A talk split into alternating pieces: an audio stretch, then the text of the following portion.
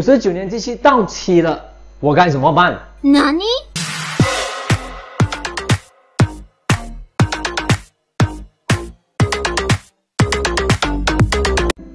在马来西亚，地契主要分为永久地契和租赁地契，其中租赁地契的通常年限为九十九年，到期后，若持有者没有申请延长，那么土地的主权将归于州政府，即原有屋主必须迁离。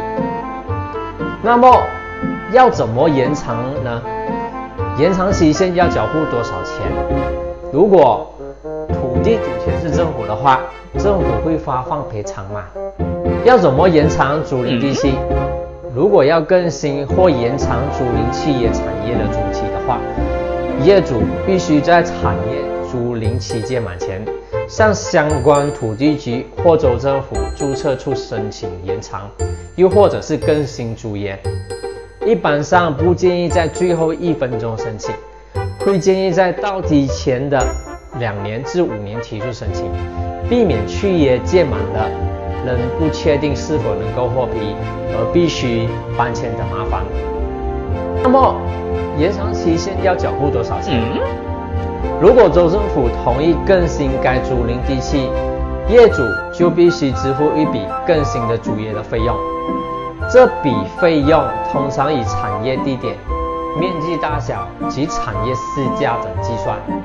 如产业是在吉隆坡联辖直辖区的话，它的计算方式就是零点二五乘以土地利用分类，再乘以土地价值，之后再乘以新租赁的期限减于现有的租赁期限余额，除以九十九。如果产业是显然而走的话，它的计算方式就是零点二五乘以产业面积。再乘以产业每平方尺的市价，再继续乘以续约的期限除以一百。建议若需延期的话，可寻求律师或当地土地局协助，以便理清计算的细节。租赁地契回收后，政府会赔款吗？嗯，答案是不会的。租赁地契的土地主权归于州政府。所以，一旦契约届满，而地契也不获更新租约的话，业主必须搬走，土地使用权交回给州政府，同时不会得到赔偿。租赁地契的产业不能卖吗？嗯，当然是可以的，但是在转手托售时，需要向有关当局提出申请，需要用比较多的时间完成，而且售价会比永久地契的产业稍低一点。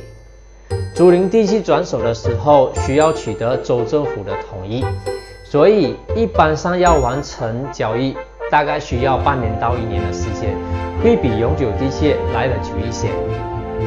出售租赁地契会因为期限低于三十年而卖不出吗？嗯，租赁期的长短对于房产的市价还是有直接影响的。低于五十年。四十年甚至三十年的租赁地契的产业仍可以出售，但业主会面对以下的问题：第一点就是卖家将难获得银行贷款，除非卖家以现金购买或产业坐落在热门地点；二，物价就有可能会被压低。这样听起来的话，租赁地契好像很不吸引人，对不对？嗯。说实话。在城市和周边地区，已经有不少是租赁企业的房产。若是坚持永久地契，选择无形中还会减低。另外，若是预算并不太高的话，租赁地契也未尝不是另一个选择。